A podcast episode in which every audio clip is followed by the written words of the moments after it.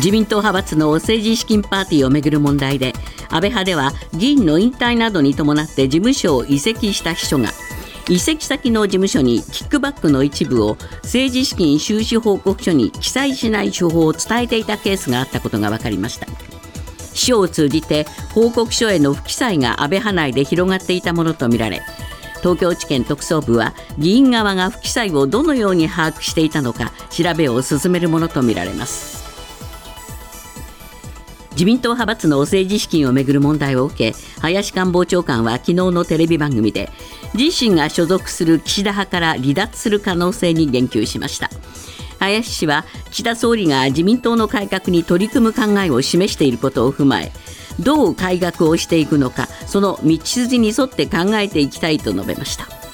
派閥との関係をめぐっては政権内から閣僚や党幹部に就任した議員が派閥に所属しないようにすべきだという声が上がっています。防衛省などによりますと北朝鮮が昨日午後10時37分ごろ弾道ミサイル1発を東方向に向けて発射しました。弾道ミサイルは最高速度50キロ程度でおよそ400キロ飛翔し日本の EEZ 排他的経済水域の外側に落下したと推定されています。日本政府は北朝鮮に対し厳重に抗議した上でアメリカや韓国などと緊密に連携し情報の収集分析や警戒監視に全力を挙げるとしています。日本と ASEAN 東南アジア諸国連合の加盟国の首脳らは昨日東京都内で開いた特別首脳会議で法の支配の尊重や海洋を含む安全保障協力の強化を盛り込んだ共同声明を採択しました。サプライチェーンの強化をはじめとした経済安全保障分野での連携拡大にも言及していて軍事経済の両面で覇権的な動きを強める中国を睨んだものとなりました。イスラエル軍は17日ガザ全域で攻撃を続けパレスチナ通信は北部ジャバリアで軍の空爆により24人が死亡したと伝えました。一方ロイター通信などはイスラエルとガザ南部の境界にあるケレムシャローム検問所から初めて人道支援物資が搬入されたと伝えました。ただ今回の搬入についてイスラエル側は一時的な措置だとしています。警視庁は昨日東京歌舞伎町のトー横と呼ばれる一角やその周辺で今月中に12歳から19歳の少年少女ら29人を補導したと発表しました。警視庁は今月に入り3週間連続で土曜日の深夜から日曜日の早朝にかけて一斉補導を行い29人のうち7割が東京都以外から来ていました。訃報です。大相撲の元関脇寺尾で筋肉質の体と甘いマスクで人気を誇った錣山親方が亡くなったことが昨日日本相撲協会の関係者の話で分かりました。60歳でした。錣山親方は最近持病の不整脈の影響もあり入退院を繰り返していました。続いてスポーツです。メジャーリーグ機構は16日今年最も優れたバッターに贈られるハンク・アーロン賞を発表しア・リーグはエンゼルスでプレーした大谷翔平が日本人選手として初めて受賞しました。大谷は日本人初のホームラン王に輝き打率は3割超えの好成績を収めました。スケートボードストリートの世界選手権は昨日東京の有明コロシアムで決勝が行われ男子は22歳の白井空が初優勝を果たしました。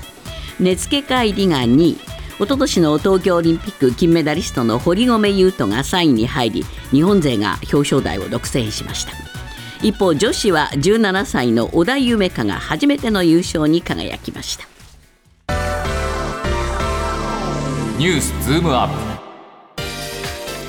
週末にかけて各社が世論調査を行い岸田内閣の支持率は毎日新聞の調査では16%を記録したことが分かりましたさらに自民党の政党支持率も急落していて共同通信の調査では前回と比べ8.1ポイントも下がっています。ニュースズームアップ。裏金疑惑が岸田内閣と自民党を直撃。国民の不信感頂点へ。今日のコメンテーター時事通信山田圭介さんです。まあ、各社の世論調査の結果が週末、集中して出てきましたですね。そうですね、えー、あの共同含めて5市ですね、はい、あのあの調査が出まして、はい、でご紹介あった毎日新聞は16%で、これ、前回比5ポイント減と、はい。まあ、20%割り込みました。で不支持が79%で5ポイント増えまして、まあ、ほぼ8割と、はい、他にはその日経新聞が支持26%で、これ4ポイント減りまして、まあ30%終わったと、から不支持が68で、これは6ポイント増えたという調査結果です。はい、それから読売新聞は25%で、ここは 1, ポ1ポイント増ということで、まあ、事実上横ばいのような数字だと思います、ね、そうですね、不支持の方も63%で1ポイント減ということで、ここだけは支持、不支持に大きな変化はなかったという結果です。はい、それから共同通信があ調査したものによると、支持が28.3%で6.0ポイント減と、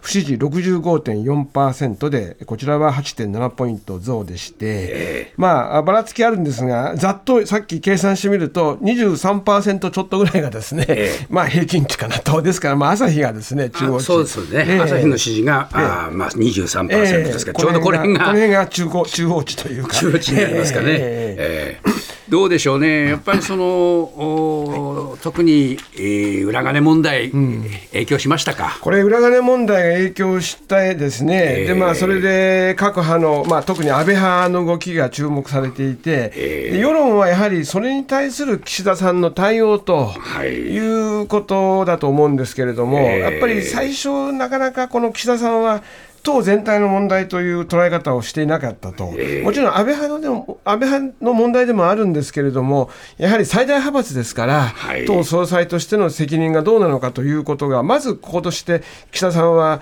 ちょっとこう弱あの控えめだなという印象が出遅れました、ね、出遅れました、えー、でその上でまあ岸田さんはまあこれじゃいかんということで、人事に着手したわけですけれども、はい、まあ、岸田派、あの安倍派のまあいわゆるまあ一掃ということをやったんですけれども、えー、まあ、その効果がむしろあまり出ていないというか、えー、まあ、出遅れの方がやはり印象付けられましたので、ね、これを私立下げに食い止める効果にはなっていないと。まあ、時事も17.1%で先週ご紹介いただいたような数字だったんですけれども、いずれももう、あの人事が終わった後の調査ですから、はい、まあ、そういう意味ではですねこの人事含めて対応に対する批判が大変厳しいということですね、そして同時に、まあ、自民党の支持率も落ちているということですね。これやっぱりその裏金っていうもののその疑惑に対しては、みんな非常にこの反発があるわけですね。これとにかく、えー、まあ我々やはりまあ税金でですね、えー、これ政党助成金があってですね、一、人250円人口ですね。こういうことがあって、まあ、負担をしているということが、まず国民としてもこう強く意識されているわけです。で、その上でですね、すねこの裏金をしていたかと。しかも裏金というのは、これ、まあ、企業団体献金はできないという形で行われている、まあ、そこを、まあ、いわば抜け穴として使われている政治資金パーティーの実態が非常に今、あからさまになってきていてですね、そうすると税金は取られるわ、そして、えー、まあ、あの、企業献金の名を伏せた上でのその金が結局は裏側に回っているわということでですね、まあ、こもう政治家やりたい放題じゃないかと。やりたい放題であると。こういう話になっちゃうわけですね。えー、やっぱり政治家のやっていることが非常に不透明であることを国民は普段からこう疑問に思ってるわけなんですけれども、まあこれは一体何なんだろうと。これ見たことかという話になっちゃったんですね。ええ、国民に対するやっぱり向き合っていない、まあ、自民党の姿勢というのもあるわけで、はい、まあ、それに対する批判があるから、これ、自民党の支持率も、まあ、16%。これ、あのそうなんですね、17%ですね、えー、毎日新聞では落ちているという結果になってますね。これ、もう一つ気になるのは、ですね、じゃあ、この裏金疑惑、解明できるのかっていう、そのことに関して、みんな否定的なんですよね。そうですね、これ、裏金で、これ、まあ、まずそもそもこれで解決がまあできるのかと、まあ、今後、裏金問題に対して、岸田さんがですね、これ、まず裏金疑惑が重大だと思う人はですね、毎日の調査でこれ51%でですね、でそれと同時に、岸田さんが政治資金の規制強化に指導力を発揮できると思うか、思わない52%ですから、まあ、それに対する期待度は非常に、まあ、低い。ですね。でこれまあその自民党そのものについてもですね体質変えられるかっていうと朝日なんかではもう変えられないっていう人たちが8割近くいるわけですもんね。ね。変えられるのはわずか17%なんですね、えー、これ全体の調査でこういう数字です、はい、変えられない78%、えー、それからこの変えられない自民党支持層でも59%と、えー、無党派層に限っては81%ですから、はい、まあ、これはもう国民は自民あの自民党は支持層からもですね今、信頼されていないんだということです。もうとにかく自民党は、こういう政治と金の問題はもうずっと繰り返してきた政党で、その歳出は変わらないんだと、そうなんですね、みんな思ってるわけですよ、えー、これ、共同通信もですね、えー、この事情能力、自民党の事情能力、えー、どうかということについて、ない、あまりない、合わせてこれ77.2%という数字になっていますね、はい、そうなんですね、ですから、まあ、そういう意味で言うと、こういうその自民党政治に対する不信感っていうのは、まあ、頂点にそうですね、これあの、内閣の支持率だけではなくて、これ、自民党の支持に対しても影響していると、でこれ、ある意味ではもう政治全体に対する不信感になっているわけですから、そうですね、ですから、これ、朝日新聞でも、まあ、岸田総理についてですね、じゃあ、政治への信頼を回復できると思うかと、朝日で聞いていますが、これ、回復できる11%で、できない82%、自民党支持層でも59%できないと言ってますし、それから指導力発揮できると思うか、この規制強化ですね。ね、これ、毎日新聞、発揮できると思う9%、発揮できると思わない82%でですね、もうね。これも実感としては、もうほとんど、もうほとんどすべての人が発揮できると思っていないというような何も望みないよと、はい、こういう印象になってしまいました。これでですしかし、政権維持できるんでしょうか？これあの、政権がですね、えー、さっき私も、まあ、そのじゃあ、この総辞職とかですね、退陣のことがリアルになってくるということが申しましたのは、結局ですね、もしあるとすれば、やはりまず若手がですね、さすがにこれでは選挙負けると、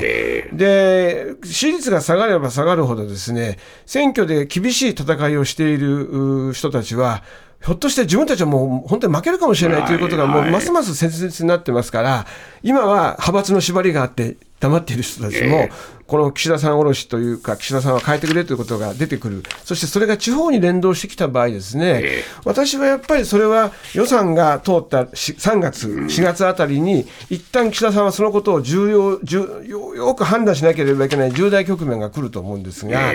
逆に言うと、予算、まあ、これから補正あの、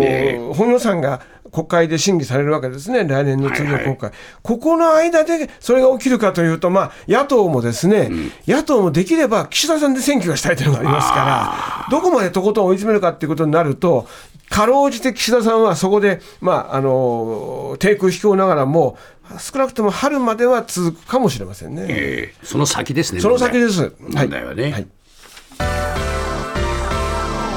ニュースズームアップ。自民党の派閥の政治資金パーティーをめぐる問題で東京地検特捜部が安倍派の国会議員への任意の事情聴取を始めたことが分かりました。こうした中産経新聞は東京地検特捜部が政治資金規正法違反の疑いで今日にも安倍派の関係先を捜索する模様だと伝えています。ニュースズームアップ。安倍派の裏金疑惑。裏金作りの実態解明本格化。山田さん、これ、まあ、安倍派にはあ捜査の手がかなり厳しく入っていくということになりますか？そうですね、えー、いよいよこれ、まあ、本丸というこの議員自身に対してですね、はい、まあ、裏金のことについて、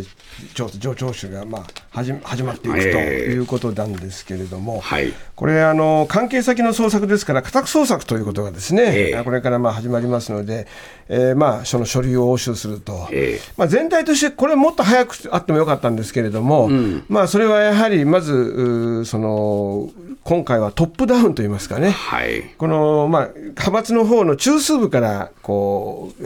捜査の対象をこう絞っていったわけですけれども、えー、まあ、いよいよそれがこの国会議員の方に降りていくということですので、はい、まあ、今週、来週、年末にかけて非常に、まあ、あの慌ただしいと同時にですね、えー、通常国会は来月の、まあ、1月のおそらくまあ後半に始まると思うんですが、えー、いわゆるそのそれまでに短期決戦で決めなくてはいけませんので、はい、この家宅捜索が始まることがある意味で、この捜査の仕上げになる可能性がありますから、そうしますと、おこれ、今後、年末から年年明けにかけて一気にですね、えー、えー、いろんなことがつまり状況として分かってくるとこういう名詞も出てくるんじゃないかと思います、ね、はい、これ捜査が進むと結果的に何がどうなるんです？これあの政治資金規正法のですね、えー、虚実まあ虚偽記載不記載ということが今大きなターゲットになってますから、はい、まずこれをですね立件するということでその捜査当局がまあこの起訴に向けて動くと。えーいうこと。ということは、はい、あその安倍派なら安倍派の、はい、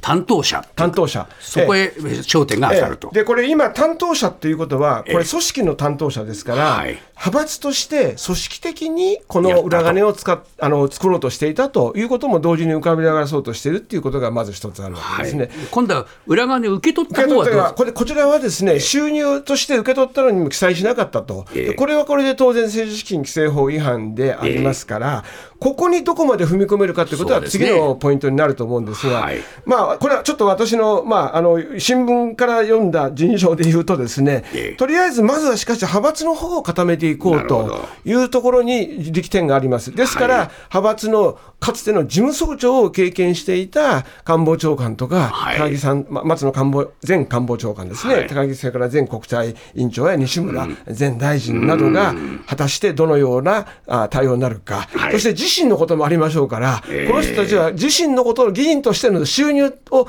こう扱う側としても、まあ、捜査の対象にはなるんだと思うんですが。そうですね、えーまあ、こういう形で安倍派だけで済みますか？これは安倍派だけではあの本来この問題は当然済まないと思うんですけれども、えー、一つありますのはこれ、まあ、さっき申しましたように短期決戦になりますから、えー、あとまあ二階派が果たしてではどうなのかと、うん、で単にこのキックバックだけでしたら、えー、その 正しく処理をしていればそれは別に合法的なんですが、うん例えばそれで記載、不記載があったとして、それはいや、今回限りだったと言って逃れるかもしれないので、そこは相当はっきりとした供述を得る必要があるんですけれども、少なくとも安倍派は今、そのことでかなりもう捜査は、まあ、ある意味で煮詰まってると思うんですが、10年以上前から、10年以上前から、えーえー、これあの、森さんの時代からなので、一部では、まあ、森さんが、あの森派が作を作ったのは1998年なので、まあ、25年という人もいるんですが、少なくとも、まあ、森派、森さんの時代から行われてるらしいことが今は分かってきていてですね、はい、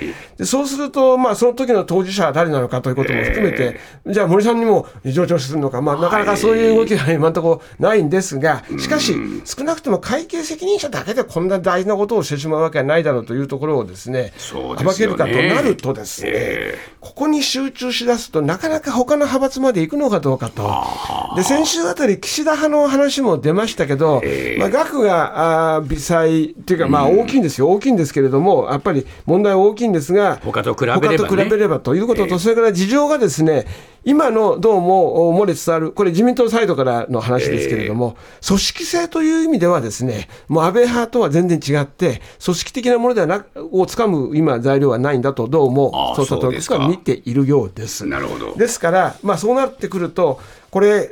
岸田さんは派閥の問題として考えるときは、これ、党全体のこととして考えなくてはいけませんけれども、この捜査の行方ということだけに限れば、ですねこれはどこまでその捜査当局が戦線を広げるかというと、さっき申しましたように、時間が切られてますので、私は分かりませんが、安倍派をまず優先していくというところから始まって、さあ、どこまで広がるか、まあ、ここはちょっと捜査当局の動きを見なければ分からないと思います。